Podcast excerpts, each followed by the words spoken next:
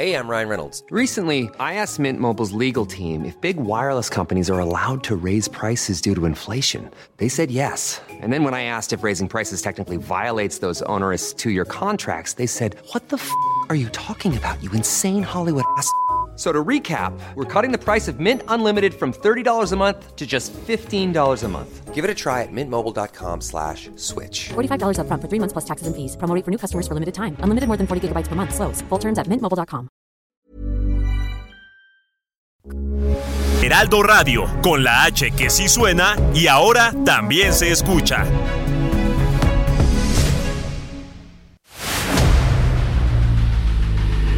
El dedo en la llaga. Había una vez un mundo en el que nadie creía. Un país de historias inexplicables. Una nación con personajes asombrosos. Santo Tomás tenía razón. Hay que ver para creer. El México increíble, las verdades que duelen, la voz de los que callan, el dedo en la llaga. Infórmate, diviértete, enójate y vuelve a empezar. El Heraldo Radio presenta El Dedo en la Llaga con Adriana Delgado. Es así, si yo no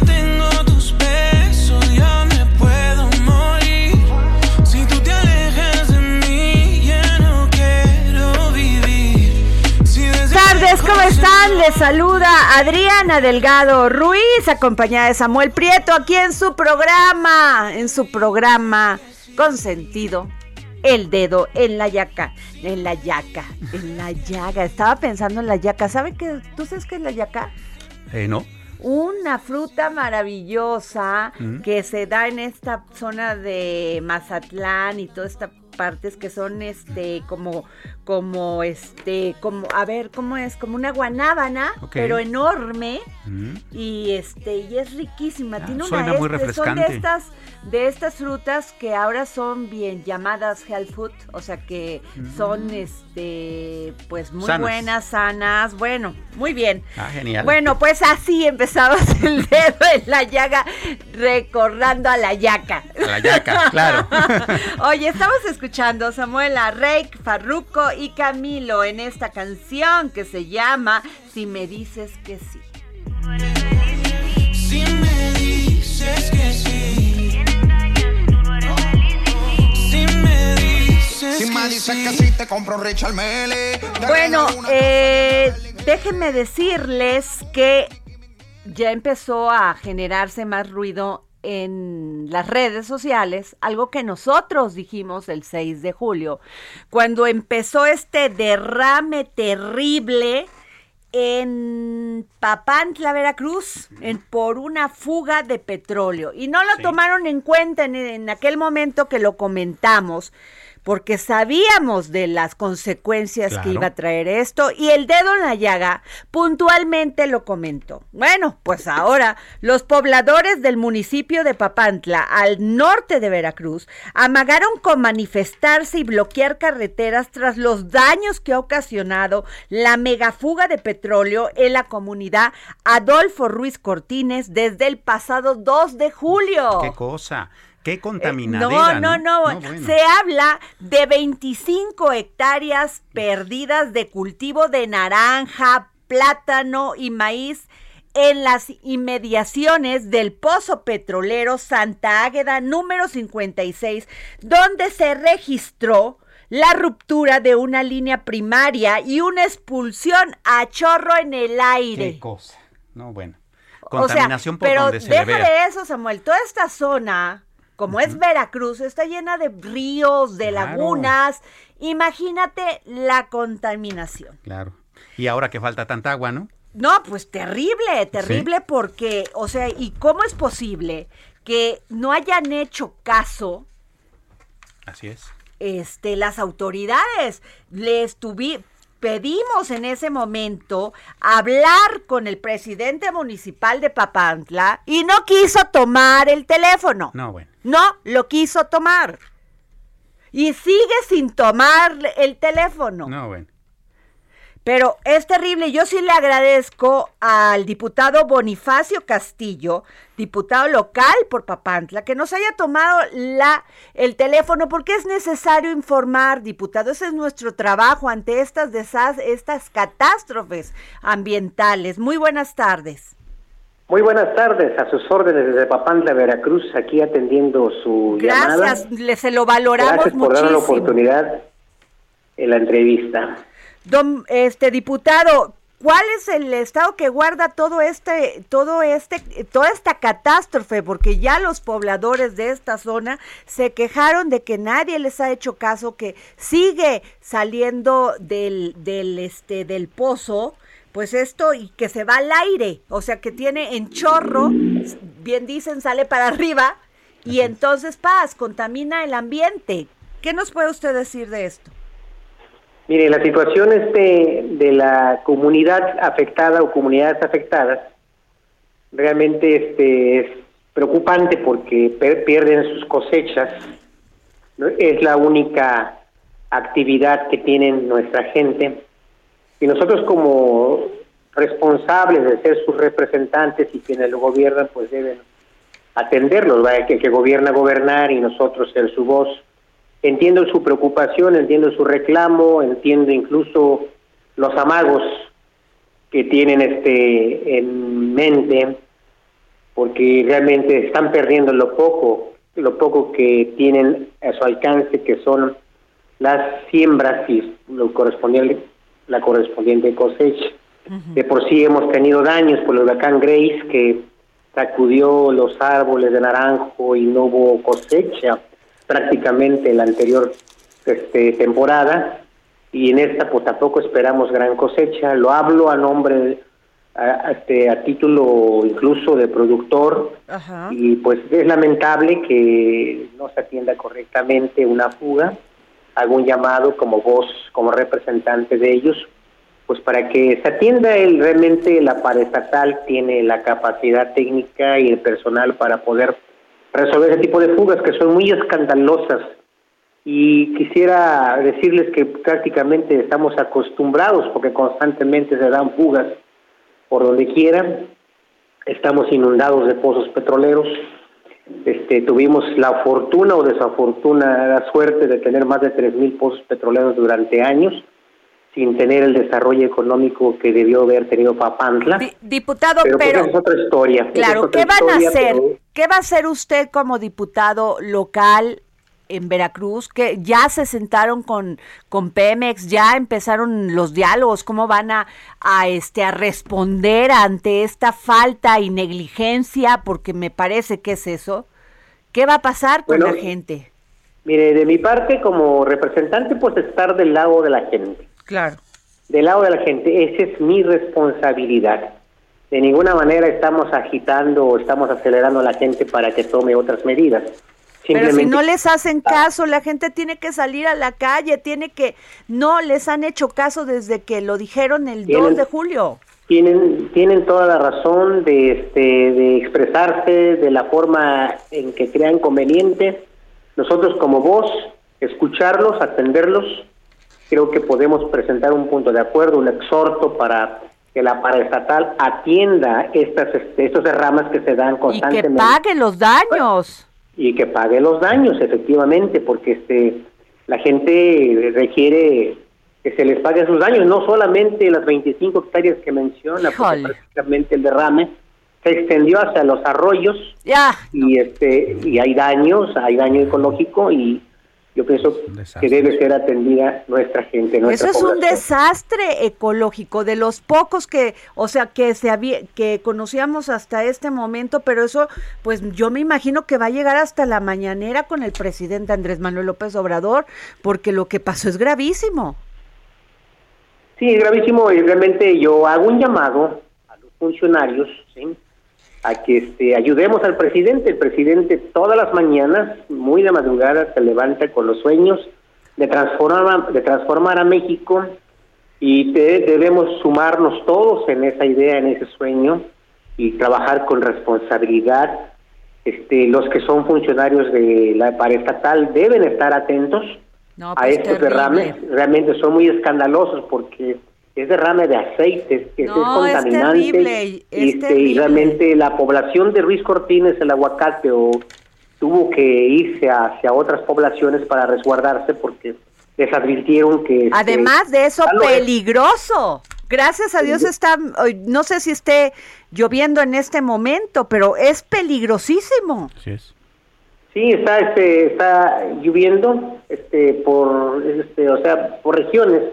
No es una lluvia constante, no es una lluvia fuerte, pero este realmente este este llamado que hacemos a, a la pared estatal es que atiende esta fuga y todas las fugas que se ven en Papantla, en toda la región, no, no solamente Papantla, donde tengan instalaciones, porque sus fugas son muy escandalosas, este No, no tiene, los no tiene cuantificado cuántos animales han muerto, porque debió, debe de haber animales muertos con esta Este, no, no, chorro parece, parece de... que no tenemos, parece que no tenemos este, animales muertos. No tengo el conocimiento de algún animal muerto. ¿Y cosechas? Lo que sí es cierto es que corren el riesgo bebiendo el agua. La gente ha tenido Oh, el cuidado terrible. de arrinconar sus animalitos porque se dedican a la ganadería. Pero los que no, los pajaritos, los todo esto, Ah, sí. que es la gran fauna de otro- Veracruz. Así es, pero lo que sí es cierto es que los plantíos ahí cercanos o circundantes a donde fue el derrame, pues sí tienen daños. Independientemente de los daños que pueda causar a, este, pues, a los peces, No, los que beban terrible, el agua. terrible, terrible. Yo creo que ni siquiera se ha cuantificado, diputado. Yo, yo quisiera hacerle un llamado a través de este medio a que la pared estatal llame, llame a las, a, este, nos llame, nos convoque para nosotros hacer propuestas, propuestas factibles, propuestas posibles para que, para evitar ese tipo de, de problemas que, que se, que acrecen, que se acrecenten. Que ellos como técnicos los atiendan y nosotros resguardarnos cuando hay que resguardarse y a, contribuir porque realmente la participación de la gente es importante. Pues muchas gracias, diputado, le agradecemos.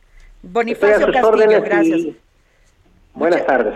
Oye, pero el gobernador tampoco ha dicho nada. No la, dicho la nada. Semarnap, que es la que se supone que debe de estar pendiente de esto, tampoco, ha dicho nada. Pemex tampoco. O sea, no todo es el tren y el tramo 5 Claro. en, en el tren Maya, ¿eh? Claro. Esto que les pasó a la gente de Papantla debe tener repercusiones ecológicas terribles. Terribles. Los arroyos, los, los, los, este, las lagunas, los animalitos, los pájaros. Si fue un chorro al aire terrible. Sí, y que tiene 15 días, Samuel. Claro. Imagínate bombeando el petróleo. Fíjate. O el aceite. y además en esa zona en especial eh, es todavía más eh, complicado entenderlo por una razón. Esa es una de las zonas petroleras más antiguas del país.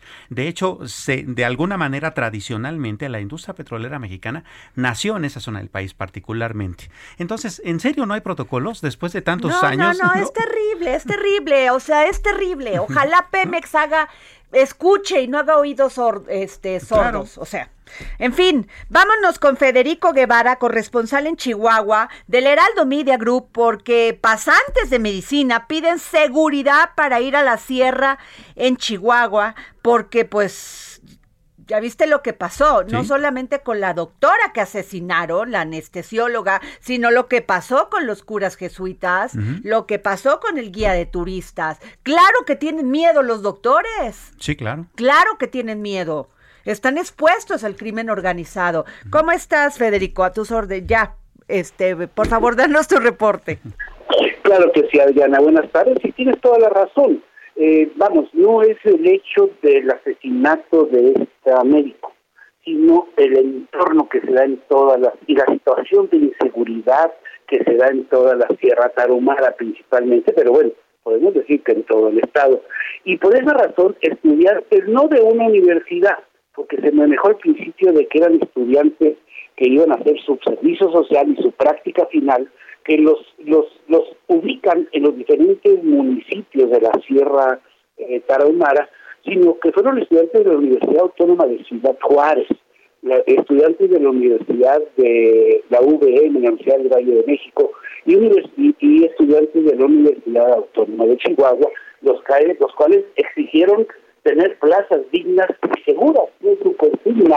No podemos dar consultas si estamos muertos llamaban, eh, las protestas de estos grupos de futuros médicos, o ya médicos al 100% en este periodo en donde desarrollan ese instinto de, de, de, trabajar activamente, están eh, temerosos. La Universidad Autónoma de Chihuahua actuó rápidamente y ya eh, permitió que esos estudiantes dejasen la plaza, generando, insisto, generando ahora un déficit de médicos. Aquí no llegaron médicos cubanos, por cierto, pero invariablemente es un estado eh, eh, de indefensión en que se encuentran miles de habitantes de la sierra y de esta parte del estado de Chihuahua. Indefensión total, primero porque están técnicamente ah, bajo la ley de los grupos delincuenciales e inmediatamente sin servicios médicos. Ok, pues terrible, terrible, Federico, este, pero qué bueno, pues que ya se está garantizando su, su integridad y protección. Gracias, Federico. Gracias, buenas tardes, Bueno, y fíjense que, bueno, pues sigue la crisis en Nuevo León, este, por esta sequía y pues nomás no llueve lo suficiente como para llenar las presas. Claro. Pero tengo en la línea y yo le agradezco que me haya tomado la llamada a Germán Martínez Santoyo, director general de la Comisión Nacional del Agua.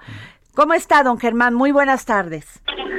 Adriana Delgado, eh, muy buenas tardes, un saludo afectuoso a usted y a su auditorio. Gracias, don, don Germán, pues veo que ya están este, generándose acciones para poder este, pues contrarrestar esta gran crisis que tiene Nuevo León, en especial Monterrey y algunas otras partes. ¿Qué nos puede decir de esto? Sí, efectivamente estamos trabajando con el gobierno federal y el eh, los uh, gobiernos locales.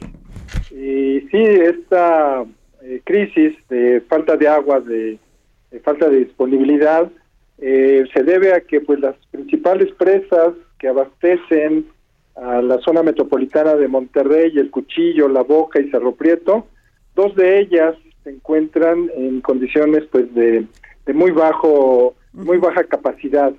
la que está desde el punto de vista de eh, abastecimiento de agua superficial, la que está eh, activa y, está dando el, eh, volumen diseñado para ello, es el cuchillo. esta presa pues está en buenas condiciones, pero la boca y Cerro efectivamente está en condiciones de, a la baja. El cuchillo está aportando pues cerca de 5.300 litros por segundo y el total del abastecimiento que estamos eh, dando en este, bueno, que está dando el organismo operador es eh, cercano a los 14 mil litros por segundo.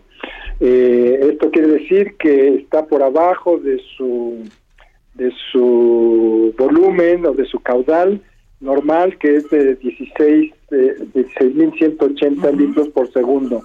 Tenemos un déficit de 3.000 eh, litros por segundo aproximadamente. Pero estamos trabajando, eh, Adriana, estamos trabajando en diferentes eh, temas para, para reducir este déficit de agua. Claro. si, si tiene oportunidad, pues le comento rápidamente. Por favor, no, no, por favor. Que hemos establecido convenios con las industrias. Hay 63 industrias. Eso es terrible. Hay 63 industrias en la zona metropolitana de Monterrey, de las cuales 38 en este momento ya tienen un compromiso con la con el organismo operador de Monterrey y han estado aportando pues ya entre 100 200 litros por segundo y la idea es que eh, aumenten las empresas o industrias que, que están aportando este caudal que aumente hasta 500 litros por segundo. Esa es una parte que, es importante, por supuesto, y agradecemos a la industria de neolonesa de, brindar estos apoyos, pero también eh, los agricultores, la zona citrícola cercana a la zona metropolitana de, de Monterrey, están aportando, tenemos un convenio ya firmado con ellos y van a aportar hasta mil litros por segundo. Eh, estamos trabajando con todo lo que lo que se tiene tanto en la parte administrativa pero también en la parte de construcción eh, se iniciaron los eh, trabajos para interconectar un canal que se llama Chapotal Ajá. con el acueducto Cerro Prieto que lleva agua a la zona metropolitana de, de Monterrey y a través de este conducto se van a llevar los mil litros por segundo de la zona ag- agrícola, citrícola de Monterrey. Eh, pero no nada más estamos eh, haciendo esto. Eh, también eh, en coordinación con la con el organismo operador con agua y drenaje de Monterrey, este, vamos a intervenir eh, hasta 220 pozos, entre pozos profundos, pozos someros, este, rehabilitación de pozos, para obtener un caudal eh, a corto plazo hasta 1.500 litros por segundo. Entonces estamos haciendo eh, efectivamente trabajos de emergencia eh, que, que nos puedan abatir este déficit que actualmente se tiene. Porque pues las presas, como mencionábamos, de La Boca y Cerro Prieto, pues en este momento ya se ha agotado su capacidad de abastecimiento. Don Germán Pero Martínez ah, Santoyo, perdón, director general de la Comisión Nacional del Agua. Eh, también creo que hay un proyecto en construcción que es esta presa Libertad. Así es, esos son los proyectos que a mediano plazo, en el cual el presidente eh, del país pues ha comprometido con el con el gobernador del estado, se han hecho las aportaciones necesarias suficientes para que se construya y se termine en el año 2023, si es posible antes del 2023, para que se concluya la presa Libertad. Eh, una vez concluida la presa Libertad, esto va a ser a mediano plazo, estará aportando cerca de 1.500 litros por segundo más a lo que ya eh, se tiene en las diferentes fuentes. Sí, efectivamente también esa es otra parte importante de los eh, apoyos que se están dando. Claro. Este, por, por otro lado, por otro lado, usted ya lo comentó de que estas empresas están ah, tomando una actitud positiva para poder ceder parte del agua que tienen en concesión a la población de Monterrey. Sin embargo, aquí la diputada Eufrosina Cruz, este, que es parte de esta comisión de, de que de recursos hidráulicos nos dice que van a tener que hacer una revisión muy exacta de todas estas concesiones. ¿Usted qué piensa? Bueno, eh, es tarea de la Comisión Nacional del Agua pues revisar todas las concesiones, no nada más en el caso de Monterrey, sino en todo el país. Claro. Este, nosotros, nosotros tenemos este, pues esa esa tarea de tener eh, eh, revisadas todas las concesiones. Y aquí en el caso de, de Monterrey, este, pues sí, se han detectado algunos eh, pozos que están a punto de caducar eh, su, su concesión y bueno, pues precisamente con este eh, afán de, de apoyar a, Monterrey para que no sufra de agua, estamos aprovechando esas concesiones, además de las que están cediendo los propios industriales para, para tomar algo de agua del acuífero y podamos abatir esta, es, es- esta este déficit de agua. Pues, este, pues sin duda alguna se está trabajando, don Germán Martínez Santoyo, director general de la Comisión Nacional de Al Agua. Esto y el cambio climático, pues cambió todo el panorama que teníamos hasta hace muy poco, la verdad. Nos los Así dijo es, y nos los Adriana, pues- gritaba la tierra, no le hicimos caso. Sí, mire, tenemos evidencias de que, pues desde el año 2018, eh, ya se- Nosotros tenemos en coordinación con Estados Unidos y con Canadá, y obviamente México, tenemos un monitor de sequía que le damos seguimiento desde hace mucho tiempo y este y ya teníamos evidencias de, de una posibilidad de sequía el año, y que se manifestó principalmente el año pasado. Desde en el año 2018 eh, ya teníamos evidencias de una sequía pues eh, severa. Eh, hay varios rangos de sequía.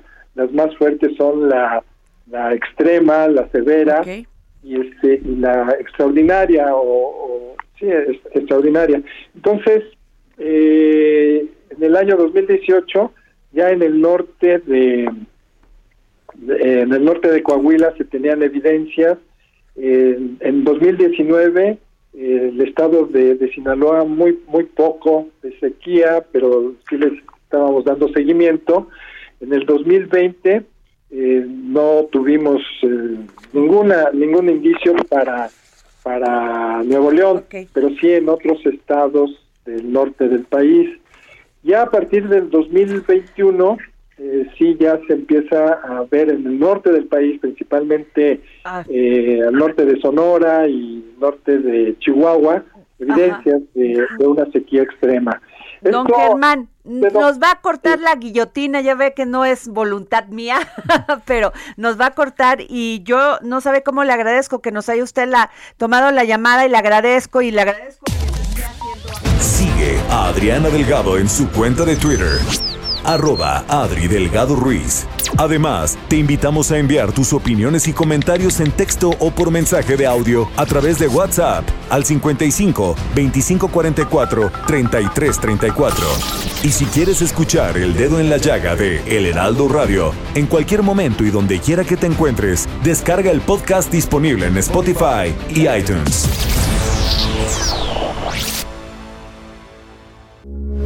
Heraldo Radio Hey, I'm Ryan Reynolds. Recently, I asked Mint Mobile's legal team if big wireless companies are allowed to raise prices due to inflation. They said yes. And then when I asked if raising prices technically violates those onerous two year contracts, they said, What the f are you talking about, you insane Hollywood ass? So to recap, we're cutting the price of Mint Unlimited from $30 a month to just $15 a month. Give it a try at mintmobile.com slash switch. $45 up front for three months plus taxes and fees. Promoting for new customers for limited time. Unlimited more than 40 gigabytes per month. Slows. Full terms at mintmobile.com. Con la H que sí suena y ahora también se escucha.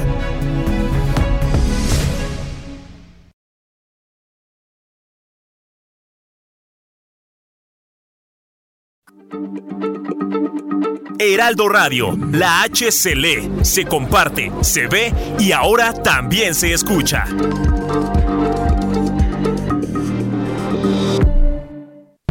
Sigue a Adriana Delgado en su cuenta de Twitter en arroba Adri Delgado Ruiz. Y envíanos tus comentarios vía WhatsApp al 55 25 44 33 34 o 55 25 02 21 04. Adriana Delgado entrevista en exclusiva a Dulce María Sauri, expresidenta nacional del PRI. Vemos a los mismos grupos políticos en este momento ante esta debacle que ha tenido que enfrentar el PRI con las derrotas constantes, no solamente la presidencial regresan a obtener la presidencia y la vuelven a perder. Pero vemos a estos mismos grupos políticos que enfrentaban al PRI en el 2000 y que decían que ellos tenían las propuestas que serían el remedio para recuperar el PRI. Llega Roberto Madrazo como candidato del PRI después de que pues él fue parte de estos grupos políticos que pedían el cambio de dirigencia y ahora los vemos ante todas estas derrotas también volviendo a pedir lo mismo. ¿Qué no aprendió el PRI en todos estos años? Bueno, yo diría que el PRI aprendió, bueno, tan aprendió que logró en 2012 ganar la presidencia de la República. Pero lo que no logró el PRI y no logró el gobierno priista fue entender que la base para poder sostener los grandes cambios que los hubo en el sexenio de gobierno de Enrique Peña Nieto se requería un partido renovado, un partido que no podía ser el de las prácticas políticas de, vamos a ponerle sexenio de 88-94, porque después en el 94-2000 muchas cosas cambiaron también en el PRI, sobre todo la alta competencia electoral de esos años. Entonces, un PRI de esas décadas de finales del siglo pasado, de un PRI mayoritario, ya no hegemónico, no podía, no era sostenible como proyecto político que le diera continuidad a los cambios y a la modernización de México. Yo creo que esa incomprensión unida a una serie de errores y vicios muy serios que hubo el sexenio pasado, crearon condiciones para la derrota del partido en la elección de 2018. O sea, tuvimos varias llamadas de atención muy importantes. O sea, el PRI ganó la mayoría relativa y junto con su entonces aliado Partido Verde, la mayoría absoluta en la Cámara de Diputados en 2015-2018. La emergencia del desprendimiento del PRD como Morena, bueno, pues también fue otra llamada de atención muy fuerte, sobre todo por el avance electoral que registró en la Ciudad de México. Y sin embargo, no logramos, vamos a decir, capturar esas llamadas de atención y rectificar, rehacer, o tal vez ya era demasiado tarde el rumbo. Entonces, si me, me, me obligas a sintetizar, te diría que fundamentalmente es no haber entendido en el año 2012 la oportunidad que representaba para refundar al PRI. Jueves, 11 de la noche, El Dedo en la Llaga, Heraldo Televisión. Regresamos aquí al dedo en la llaga y en este momento se están trasladando a los 14 detenidos en Topilejo. Tengo a Israel Lorenzana en este momento eh, acompañando este convoy.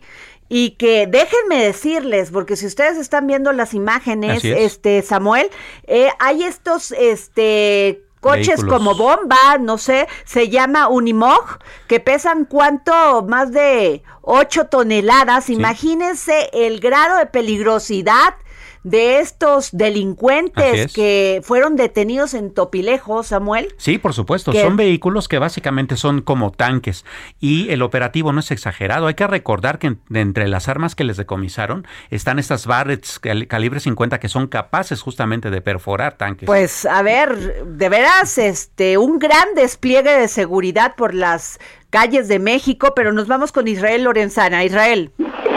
Adriana, muchísimas gracias. Como lo señalas, es un despliegue importante de elementos de la Secretaría de Seguridad Ciudadana aunado a las unidades de la Fiscalía General de Justicia de la Ciudad de México. Salimos de la Avenida Jardín, es ubicada en la alcaldía Escapotzalco, donde pasaron 48 horas rindiendo sus declaraciones preliminares estos 14 sujetos detenidos en el operativo el pasado martes en la zona de Tlalpan, en la zona de Topilejo.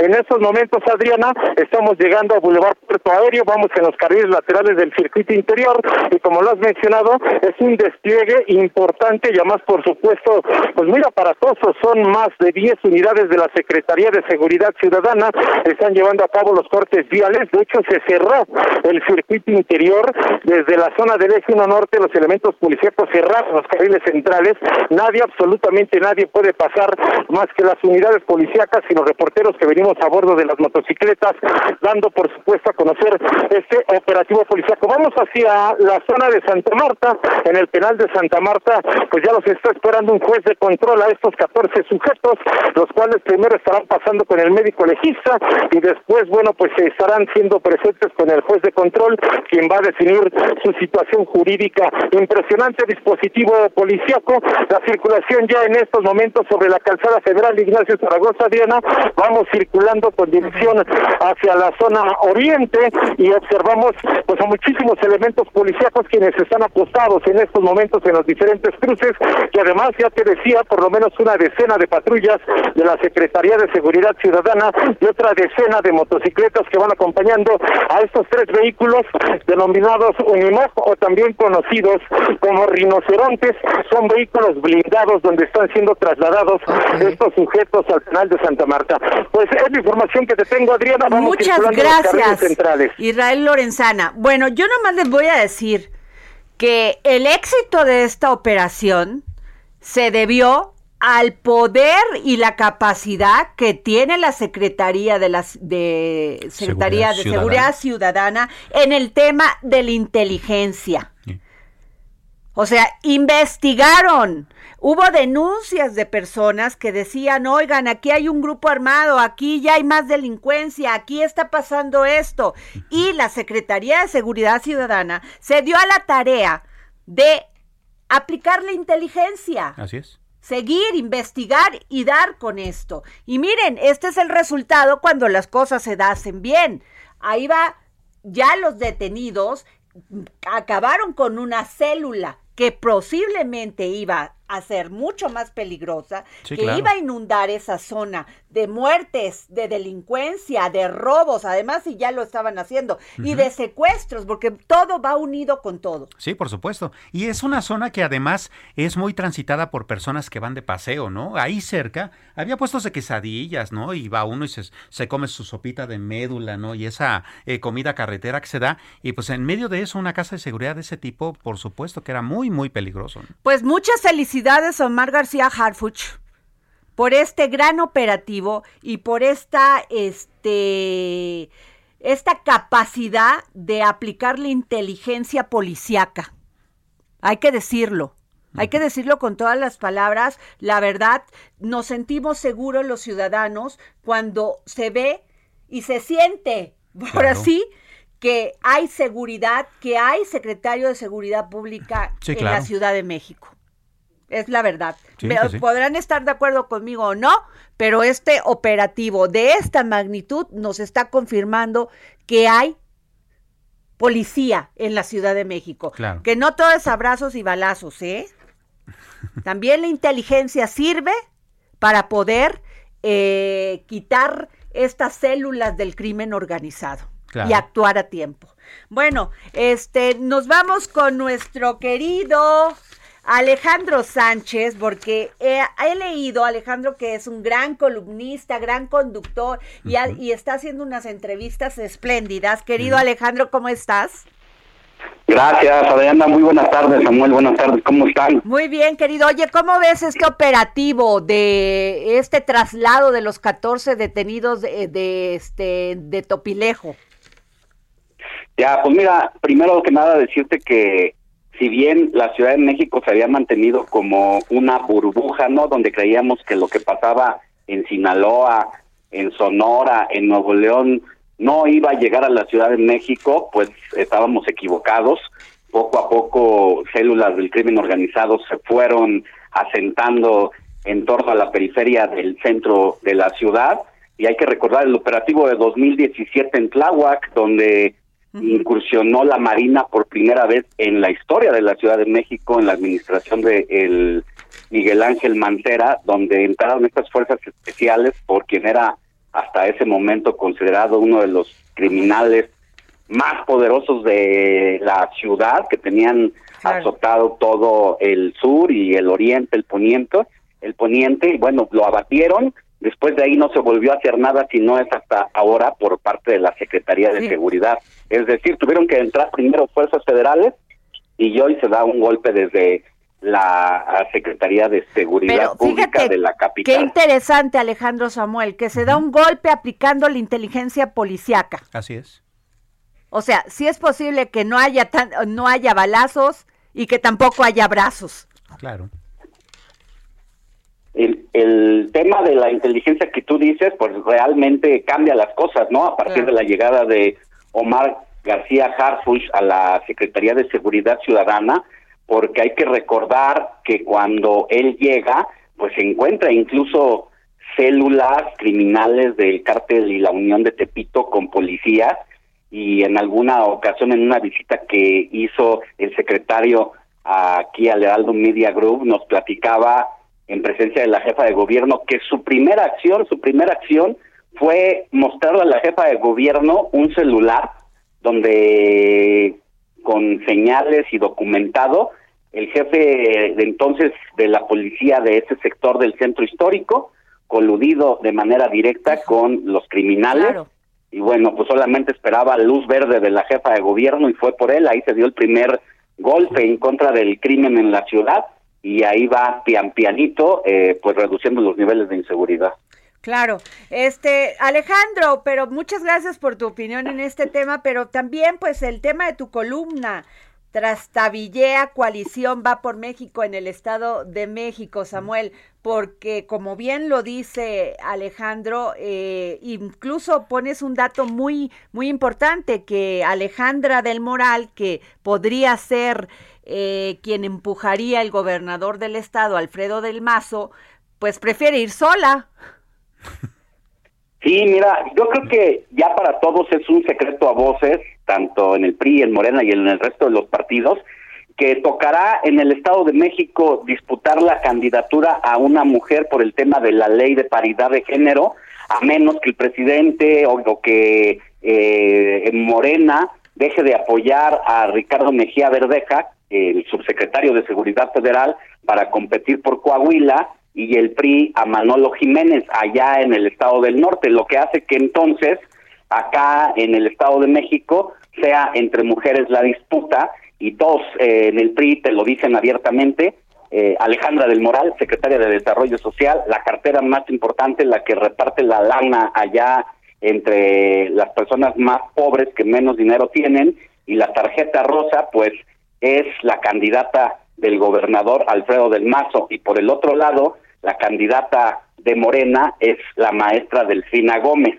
Entonces, dice, decía Dante en una entrevista, Dante Delgado, Ajá, el escuché, vi. coordinador de, de MC, decía, la política no es, va siendo.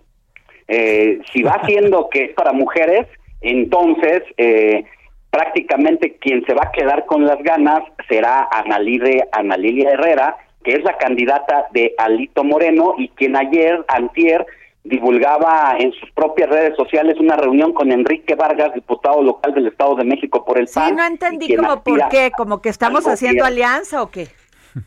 Ellos como que la, la candidata del PAN para ir en alianza es Ana Lilia Herrera y si no va Ana Lilia Herrera pues nosotros prácticamente no le entramos.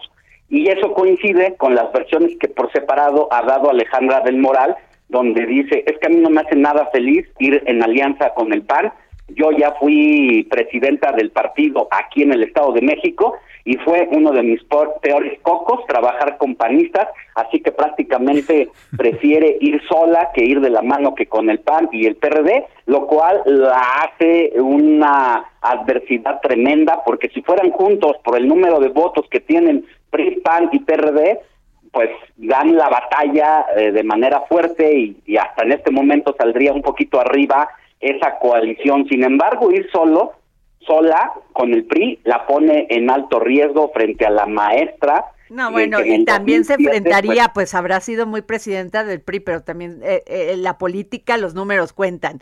Se enfrentaría a un. PAN ganando toda esta zona industrial, Así es. ¿no? Y se enfrentaría a toda la operación de Morena.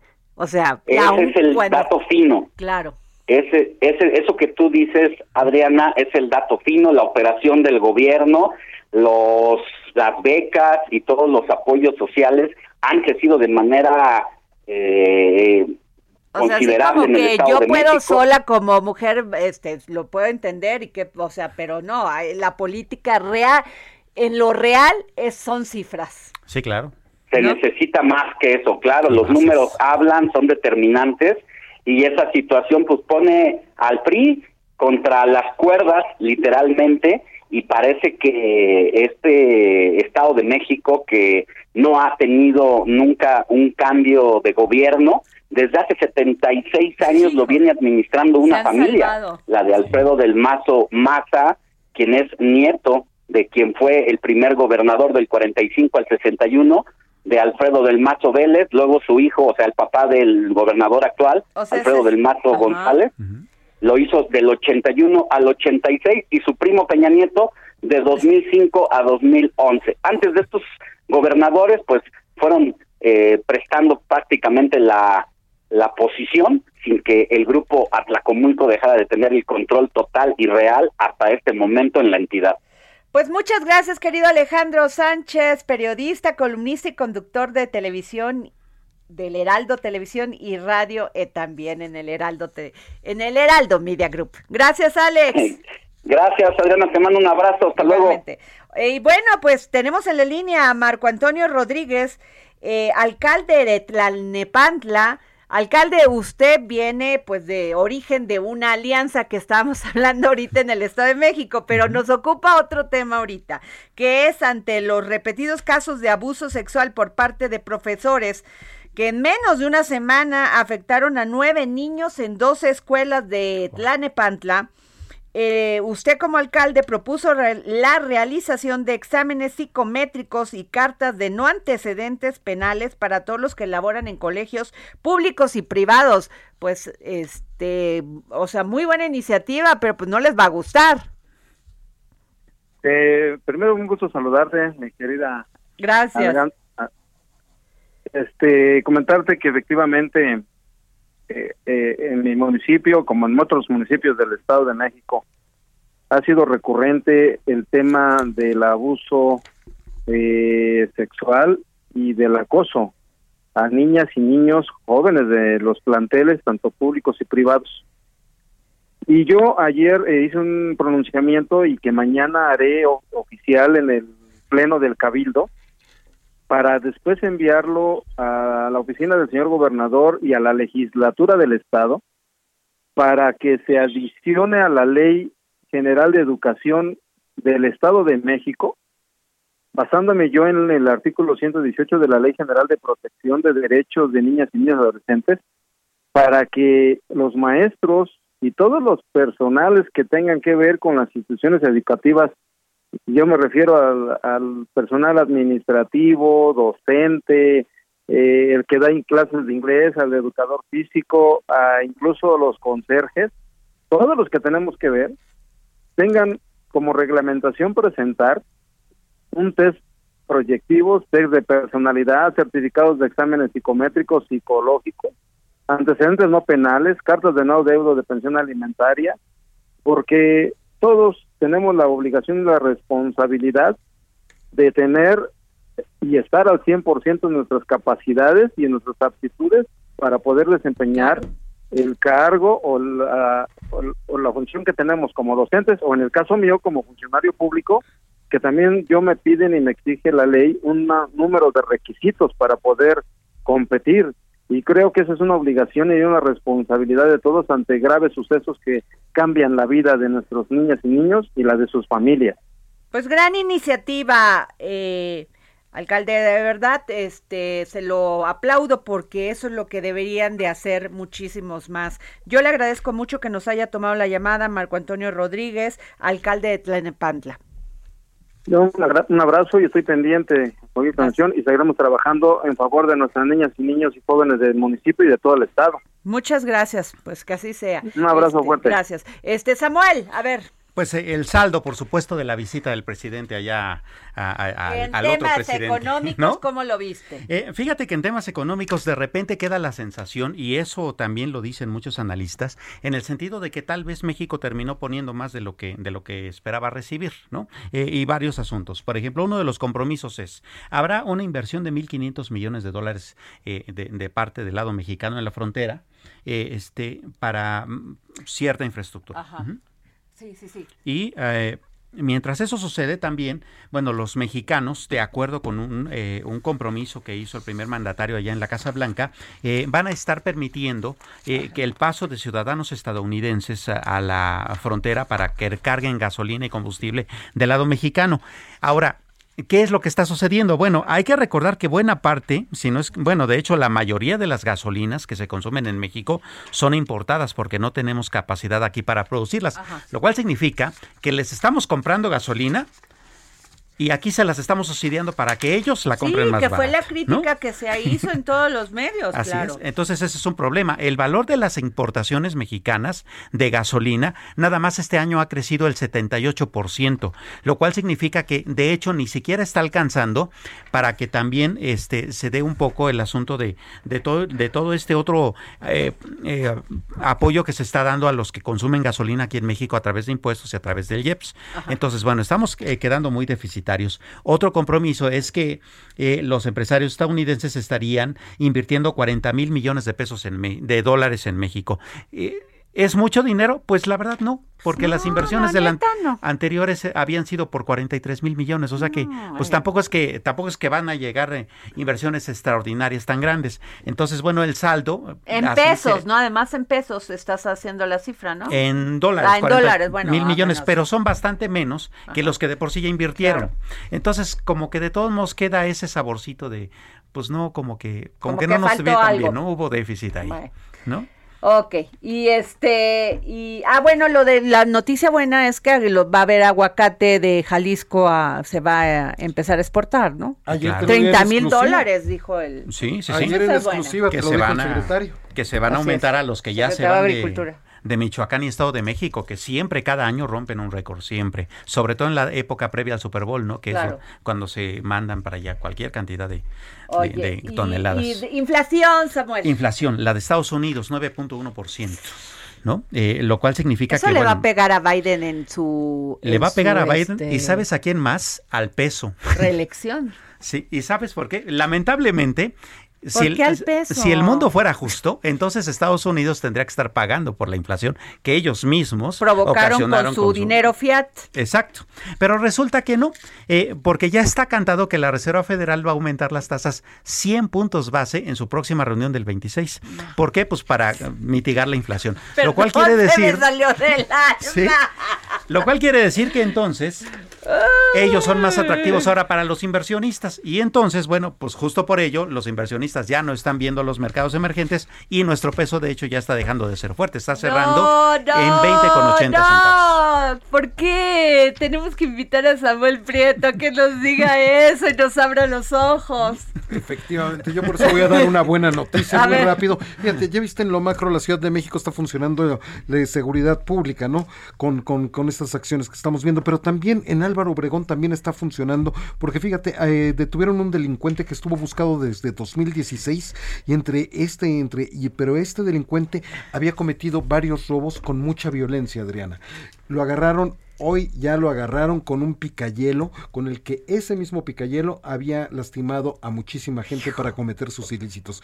Bien por los elementos de blindar de la Álvaro Obregón que detuvieron este presunto sujeto. Muy y antes bien. de despedirnos 30 segunditos, Adriana, una buena Adriana Delgado y Lunam les tienen de regalo para todas y todos los que les gusta el fútbol, tres pases dobles para el partido Pumas contra Necaxa del torneo de apertura 2022 que se va a jugar este domingo 17 a las 12 del día del Estadio Olímpico de Seúl. ¿Qué tienen que Pero hacer? que Muy me rápido. sigan, que me sigan, que me manden un tweet y que me digan cómo se llama el suplemento que sale dedicado a las mujeres. Exacto, arroba Adri Delgado Ruiz. Nos vamos, Adriana. Bye, adiós. Lejos se nota que ya no eres feliz. El Heraldo Radio presentó El Dedo en la Llaga con Adriana Delgado.